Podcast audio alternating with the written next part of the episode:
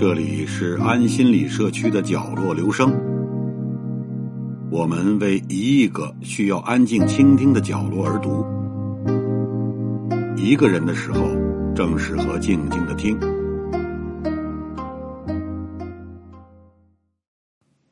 三十年前，二十岁的张楚在北京高校的学生宿舍里写出了《姐姐》这首歌。二零二一年。张楚受邀为电影《我的姐姐》制作主题曲。至此，《姐姐》这首在中国摇滚史上的重磅杰作，被重新改编制作，并由二十岁的新生代偶像王源再次演绎。时间闪回到上世纪九十年代初，当年《姐姐》的小样第一次被滚石唱片相中，并作为中国火的 A 面。第一曲被广为传唱。第二年，魔岩三杰张楚、窦唯、何勇参加摇滚中国乐势力演唱会，更把香港红磡体育场点燃。这场被无数人奉为中国摇滚乐里程碑的演出，汇集了他们这样一群年轻的理想主义者，创造了中国摇滚乐的历史。然而。随着香港红磡演唱会的结束，滚石唱片总部由于财务危机，魔岩唱片也因此解散。此后，魔岩三杰也随着岁月的流逝，逐渐淡出了人们的视线。二零零一年，张楚离开北京，独自潜心创作。几年前接受许知远采访时，提到与自身缺陷的搏斗。张楚称自己始终是被自身的英雄主义所影响，而这种英雄主义又要追溯回魔岩三杰时期。二十年转眼即过，他似乎被钉在了那个特定时期的集体印象中，被迫贩卖真诚与反叛的摇滚精神。在一次活动盛典开始前，我们在排练场地见到了张楚。尽管已经五十三岁，但他的眼神纯净，一如从前。我们与他聊了聊近况与原创音乐的转型以及生存现状。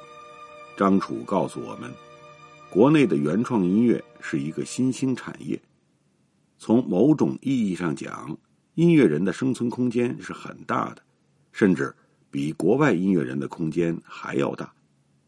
他表明自己并不排斥综艺，还特意提到了重塑雕像的权力乐队在上海的演唱会门票迅速售罄。只要是尊重音乐的节目，不卖笑就是好的。他这么说。在张楚看来，文化可以让人认知更广阔的世界，而音乐的包容和多元，恰好衔接了不同语言和文化之间的差异。每个独立个体都应该拥有自主选择音乐的权利。人在音乐面前应该是平等的，没有权利干预，没有高低之分。但二零零一年之后，张楚便逐渐消失在公众视野，进入半隐退状态。十余年间，张楚先后签约过三家公司，发表过一张唱片。不在绳子上的珍珠。二零一八年五月，张楚与接生的合约期满，他选择再次与多年好友经理人张琴合作，签约成为工厂三人和旗下艺人，并很快于二零一八年底发行了一部分新专辑，并在时隔一年，二零二零年又很快高产的推出了。另一张全新专辑《自信心》，整张专辑去掉了他最具辨识度的人声，以纯乐的方式呈现，几乎找不到一点儿摇滚诗人的印记。这也让我们想到了窦唯。而在搜索引擎输入“张楚自信心”这几个字，弹出来的评价大多不屑于他放弃歌词和唱的做法。甚至有留言说，《西出阳关》和《孤独的人是可耻的》这两首歌，已经耗尽了张楚年轻时代的才华。人们似乎总是喜欢让艺术家停留在原地，作品风格停留在曾触动到他们时的那个青葱时代的状态。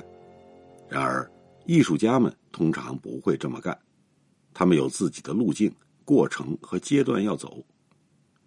我们问张楚为什么给新专辑取名《自信心》，希望借由音乐输出的核心价值是什么？他回答。希望输出的是一种正向的、包容的、积极的生命活力，没有自我挑战或某种话语的强势。它是一种人与人、人与音乐更和谐、平等的关系。改变音乐风格是学习和实践的开始。张楚不想重复过去的自己，他欣赏西方音乐人的勇敢。保罗·西蒙在获得格莱美。数项大奖后，他将音乐与自己的文化切割，开始做黑人音乐。我们缺少的是这样的勇敢，张楚强调说。如今，张楚仍会常常站在远处审视自己。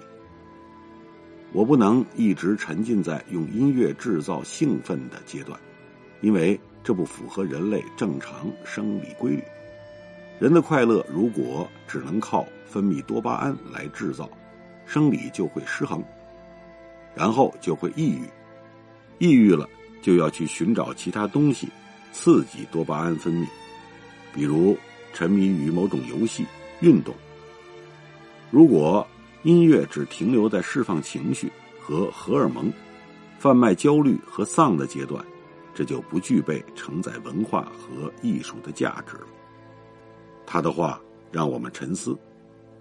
其实，纵观深受西方摇滚乐影响的这一代中国摇滚音乐人，走到了一定程度，大多开始关注自身的音乐系统，更内向走。这次的新专辑，张楚以古典音色打底，用轻快和谐的自然音乐律动，去表达他对生命的感知，对世界的洞察。他希望。人们保有对生命的尊重和诚实，去掉偏见和狭隘，回到生命本源，能够最大化单纯的去欣赏音乐的美好。当然，无论音乐风格如何改变，孩子般的纯真和哲学家的理想主义始终在张楚的身上共存。疫情前，张楚常常去意大利。谈到此处，他兴味盎然，眼里灼灼有光。在意大利，我很喜欢跟比我年长的艺术家聊天，他们的经验是饱满的，认知是不晦涩的。张楚更偏爱意大利年轻人做的音乐，他们充满了力量。在他看来，音乐应该是自由和充满了生命力的，不应受限于某种环境和语言的束缚。即便是走到现在的位置，张楚也仍有属于自己的困境。他坦言：“我现在的音乐风格在中国的音乐语境中有点尴尬。实验音乐和纯音乐意味了某种门槛，对于大部分人接受起来并不是那么容易。人们已经习惯了在更直接的抒情或在摇滚中获得共鸣。”而一切快乐，最后也可能走向娱乐至死。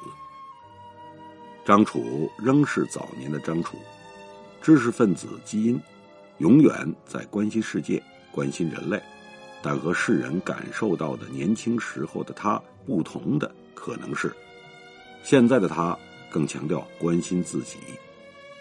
他最明显的转变是，少了许多偏狭和拧巴。添了一些宽容和通透，这不仅仅是年龄带来的。这种转变，也来自无数个夜晚的自我探索、追问，抵达了新的安全感和内心秩序的建立。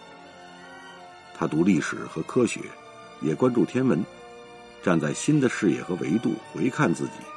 他认为，找到新的归处似乎比创作更重要。从根植于本土文化，从音乐中捕捉灵感，到跳脱出文化的捆绑，张楚的心变得越来越透明。他依然像个孩子。